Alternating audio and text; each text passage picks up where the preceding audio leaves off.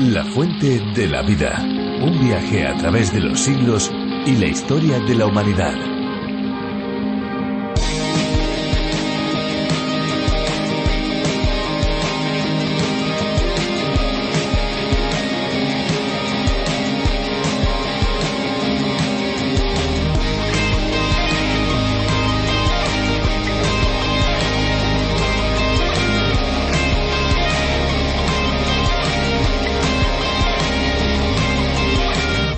Agua de Jamaica es una infusión hecha con flores de Jamaica que se bebe habitualmente en México, también en toda Centroamérica y en países tropicales. Es una bebida muy refrescante que además aporta grandes beneficios a nuestra salud. En México las flores de hibisco se llaman Jamaica y el té de la flor es llamado agua de Jamaica. La flor de Jamaica es muy utilizada en muchos países, sobre todo como decíamos en los tropicales y también subtropicales, que es donde se distribuye. Pues ya estamos aquí amigos, preparados para un espacio más de la fuente de la vida. ¿Y ustedes qué tal? ¿Cómo se encuentran? ¿Están bien? ¿Están listos para navegar a través de los libros de la Biblia? ¿Sí? Pues vamos adelante. Bienvenidos a bordo.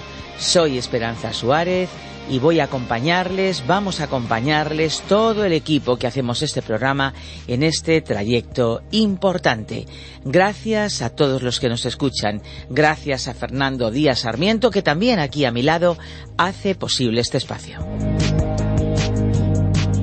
La Fuente de la Vida es un programa que se llama así no por casualidad, desde luego, sino porque nos recuerda cuál es nuestra verdadera fuente de vida la palabra de Dios. Algo tan necesario para nuestras almas como el agua lo es para nuestro cuerpo, porque ella nos acerca más a Dios, transforma nuestras vidas y nos ayuda a crecer día a día. 66 son los libros que la componen, que componen la Biblia, y si todos están allí es porque son igualmente importantes. Es por eso que nosotros estamos aquí, para descubrir cada uno de ellos y dar a conocer y entender todo lo que tienen para enseñarnos y sobre todo para aplicar esas enseñanzas a nuestra vida diaria. Eso es fundamental.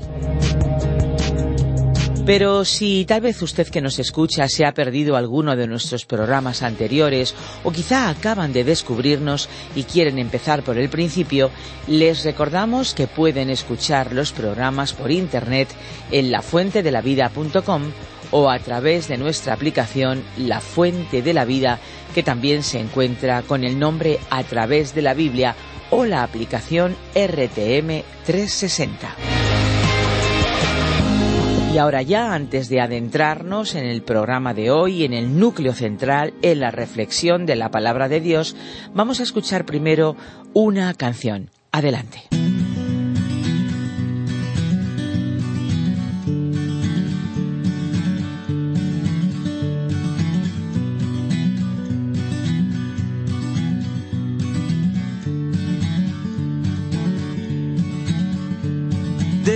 Tus grandes eventos, tus congresos y campamentos.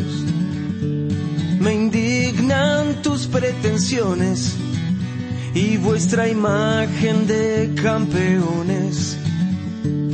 No quiero un disfraz de piedad. No quiero un disfraz de piedad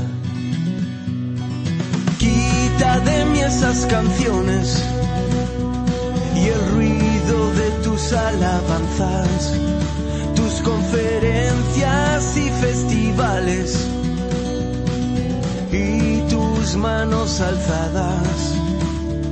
No quiero un disfraz de piedad, no quiero un disfraz de piedad. Quiero que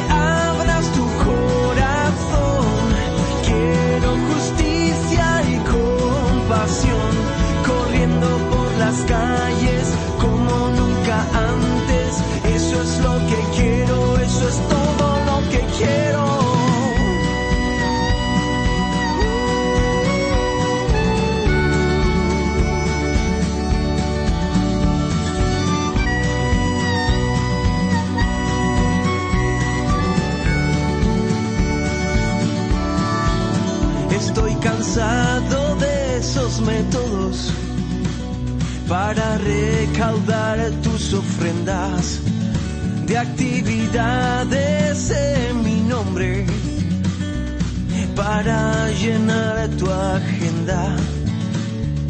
No quiero un disfraz de piedad, no quiero un disfraz de piedad.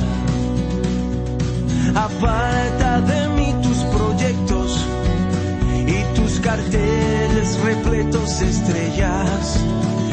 Esa publicidad que solo pretende llenar los edificios y llamarlo iglesia. No quiero un disfraz de piedad. No quiero un disfraz de piedad. Quiero que abras tu corazón.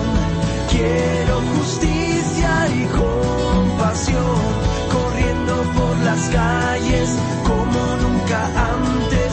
Eso es lo que quiero, eso es todo lo que quiero. Corriendo por las calles como nunca antes. Eso es lo que quiero, eso es todo lo que quiero. Eso es lo que quiero, eso es todo lo que quiero. Eso es lo que quiero, eso es todo lo que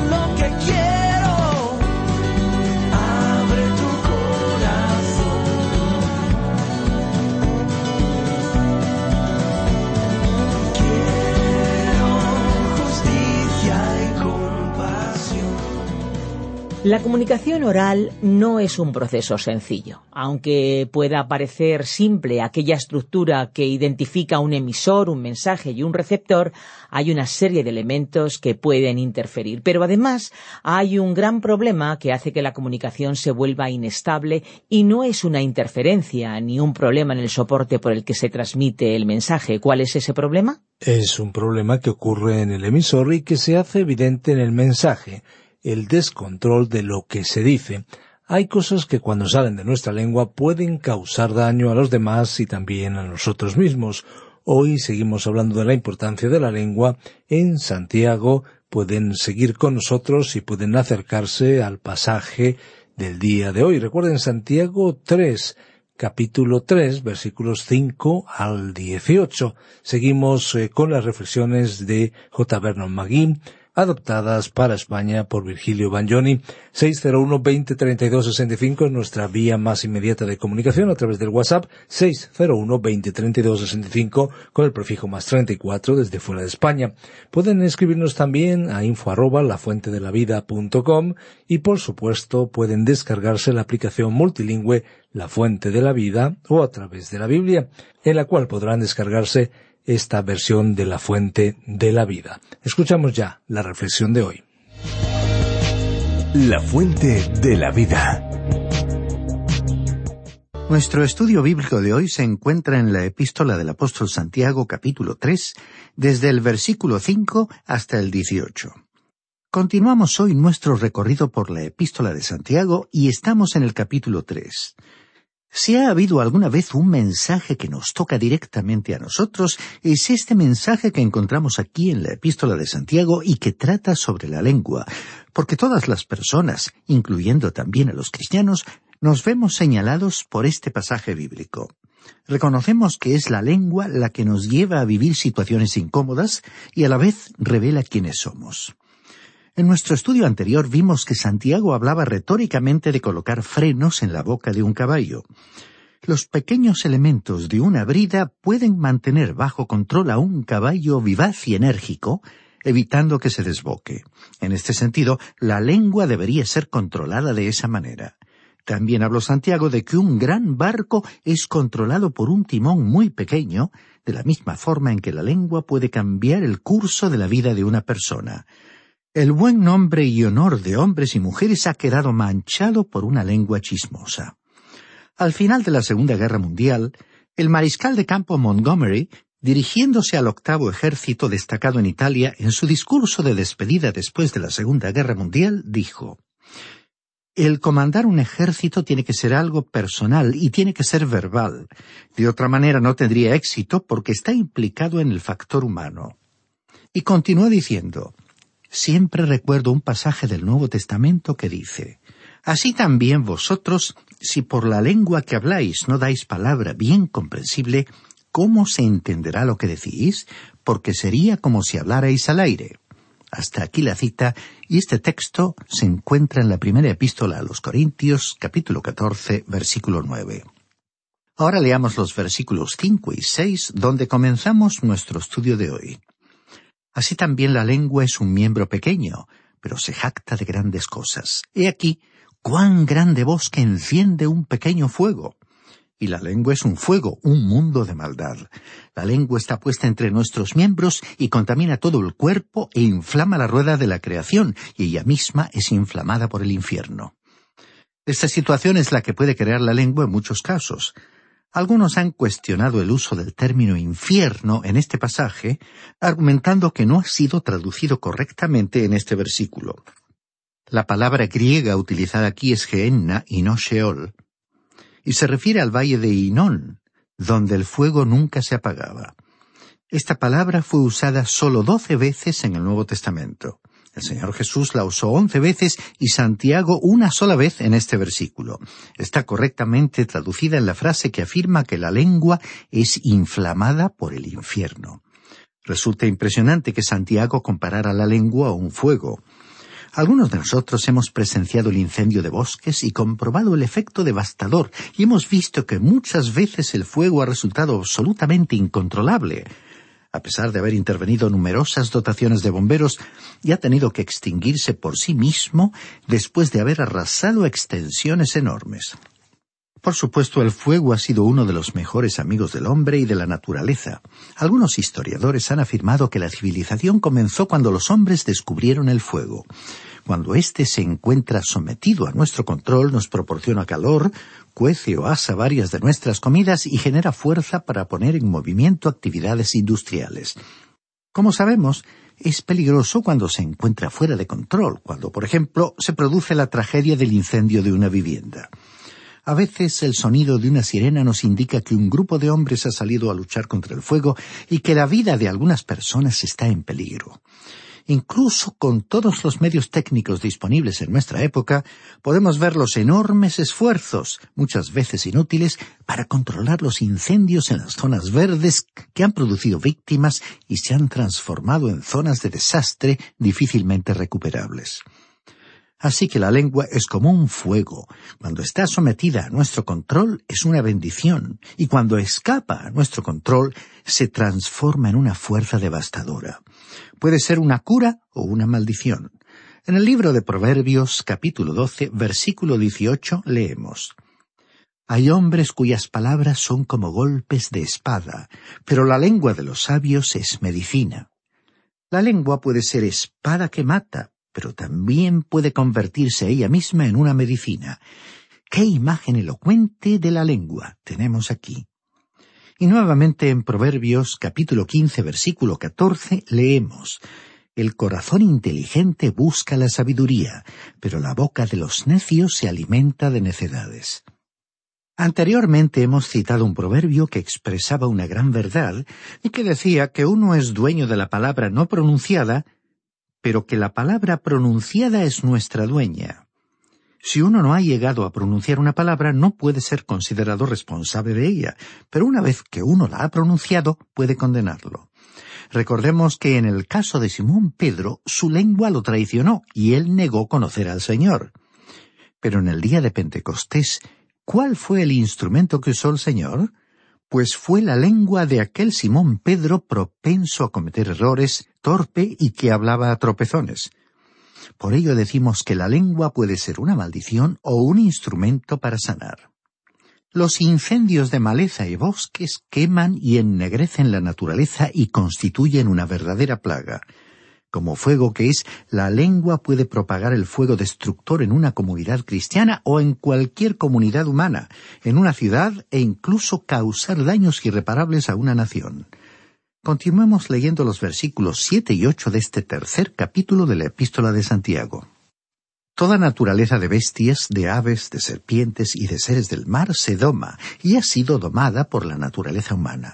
Pero ningún hombre puede domar la lengua, que es un mal que no puede ser refrenado, llena de veneno mortal. Quizás en el recuerdo de todos nosotros esté la llegada de algún circo a nuestra ciudad. Especialmente cuando uno es pequeño o joven, se acerca con ilusión para ver cómo descargan los variados elementos que componen un circo. Y si los que vigilan las instalaciones son indulgentes, incluso permiten que uno observe de cerca los preparativos. Y algo que resulta interesante ver es cómo el domador se entrena con sus fieras. Pues bien, en uno de esos circos había un gran domador de fieras que era el encargado de domar a los leones salvajes. Este hombre podía entrar a la jaula de los leones y hacer que estos animales le obedecieran. En cierta ocasión, él entró a una jaula donde había tres o cuatro cachorros de león aún en estado salvaje. Sin embargo, este hombre entró a la jaula y comenzó a jugar con estos cachorros. Él los hacía rodar de una parte a otra y ellos hacían como que lo mordían y todos se divertían mucho. En cierta ocasión, alguien se acercó a este domador y le preguntó por qué hacía esto, y él respondió es que yo nunca entro a una jaula de un león que yo no haya criado desde que era un cachorro, porque es imposible entrenar o domar a un león viejo. Uno debe comenzar con los pequeños y cuando estos crecen y llegan a ser leones jóvenes, con un aspecto feroz, entonces sí, los coloco en la jaula conmigo. Porque ellos ya me conocen y yo los conozco a ellos. Hasta aquí la cita. Ahora debemos decirle que uno puede domar a un león, a un elefante, pero no puede domar a este órgano pequeño que es la lengua. Como alguien dijo acertadamente, el elemento más indomable del mundo tiene su guarida justamente detrás de los dientes. Es que no hay ningún zoológico del mundo que pueda tener a este pequeño animal en cautiverio. No hay ningún circo que lo presente como una atracción en sus funciones. Ningún ser humano lo puede domar solamente una lengua regenerada, en un cuerpo redimido, es decir, una lengua que Dios ha domado, puede ser utilizada por Él.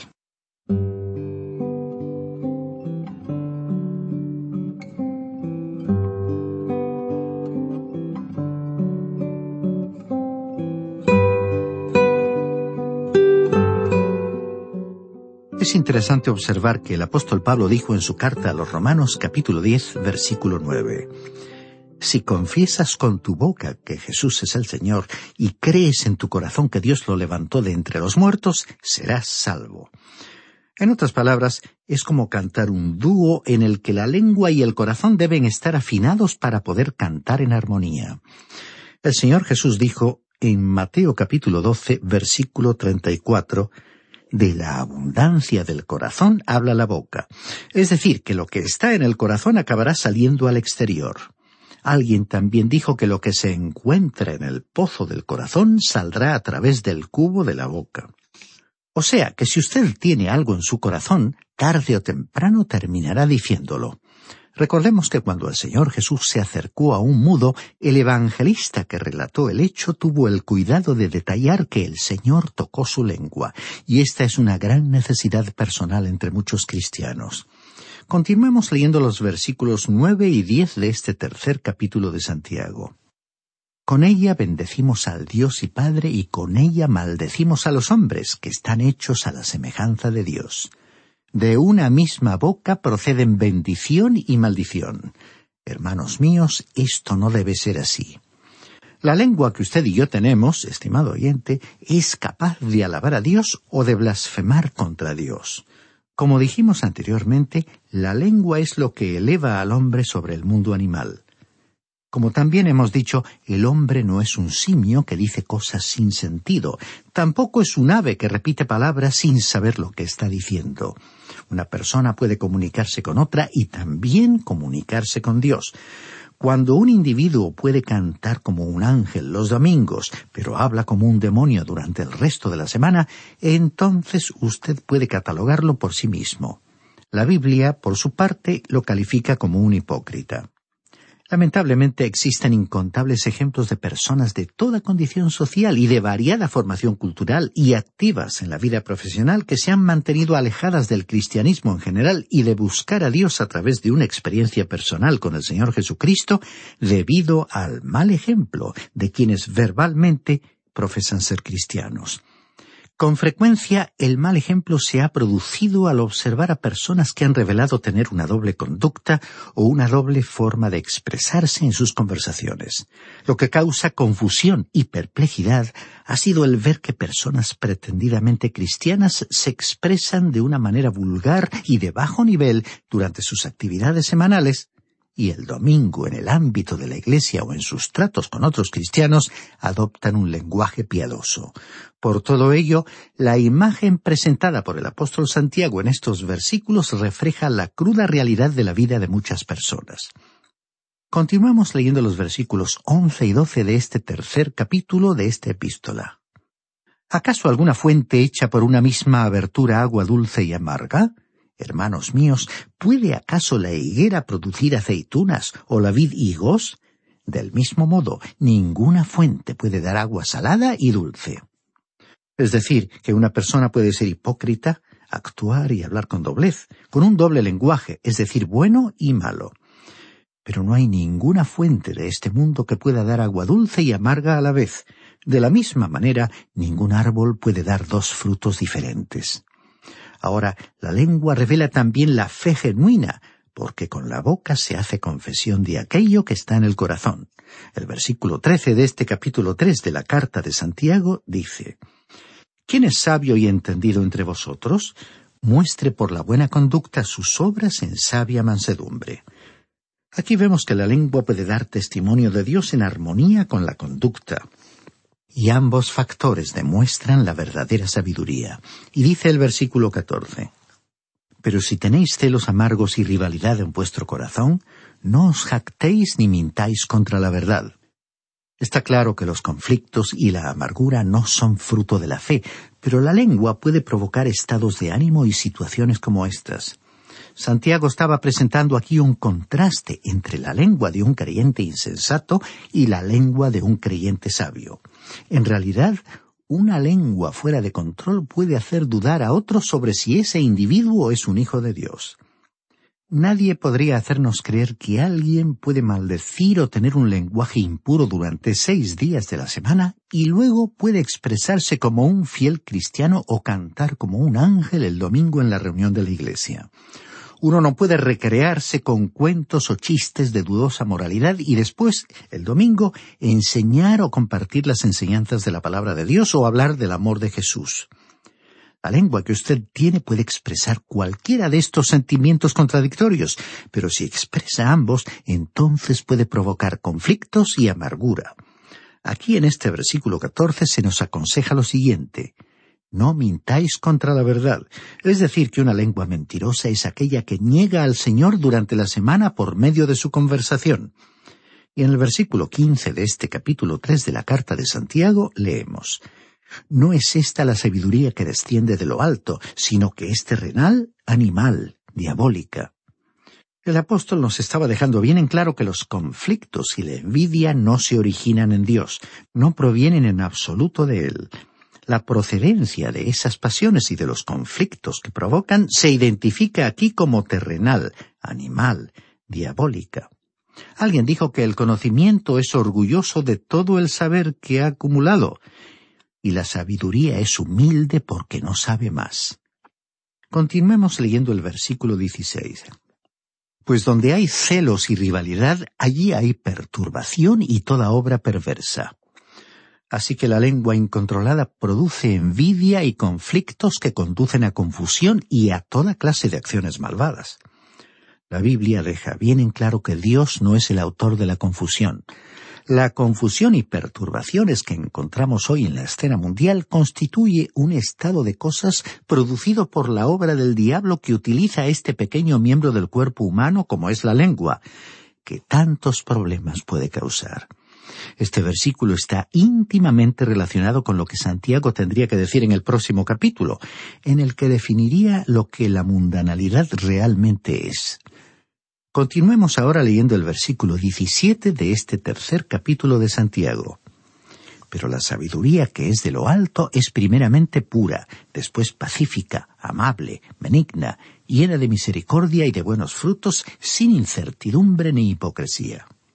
Es significativo que se afirme aquí, en primer lugar, que la sabiduría que proviene del cielo es ante todo pura, es decir, que no está mezclada con elementos extraños, no está diluida, sino que es el original en estado puro.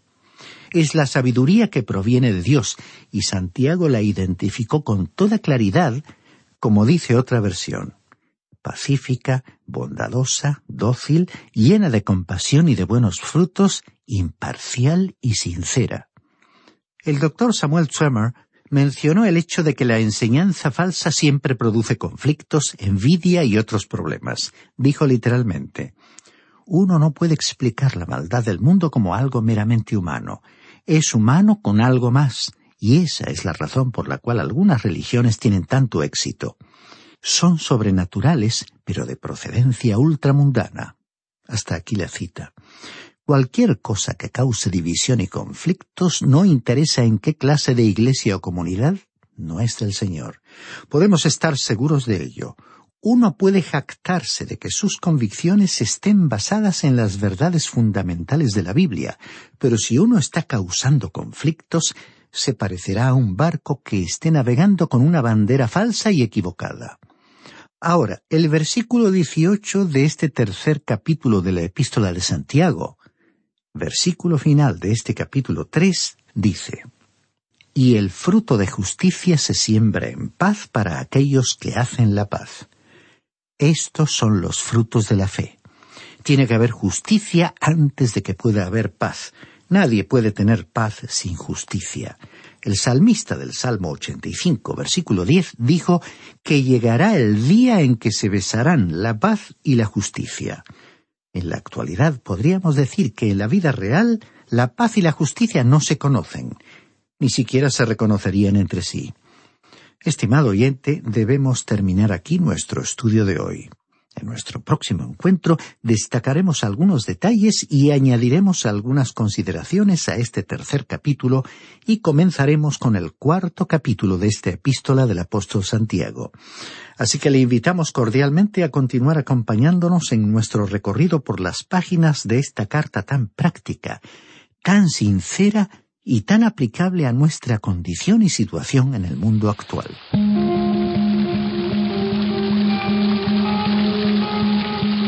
Y llegamos al final del programa en esta ocasión, pero esperamos que vuelva, amigo, que vuelva al próximo para poder seguir este camino radiofónico con nosotros.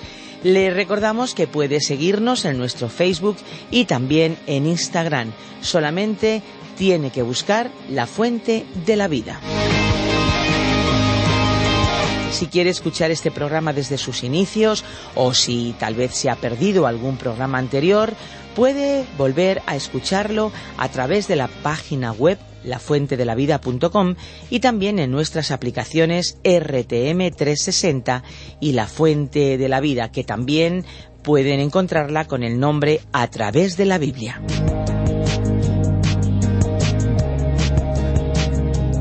Si desea contactar con nosotros a través del teléfono, puede hacerlo. Nuestros números son el 91 422 0524 o bien el 601 20 32 65 422 0524 o bien 601 203 265. No se olvide que si su llamada viene de fuera de España tiene que pulsar el más 34. Puede también escribirnos a nuestra dirección electrónica info radioencuentro.net. Recuerde, info radioencuentro.net. Estamos a su entera disposición. Y les hablábamos al principio de las hormigas y la verdad es que si Dios tiene propósito para algo tan pequeño como es una hormiguita, no dude que también lo tiene para usted. Busque, amigo, busque su propósito, pero por el camino, si llega a cansarse y quiere darse por vencido, recuerde que hay una fuente de agua viva que nunca se agota. Beba de ella.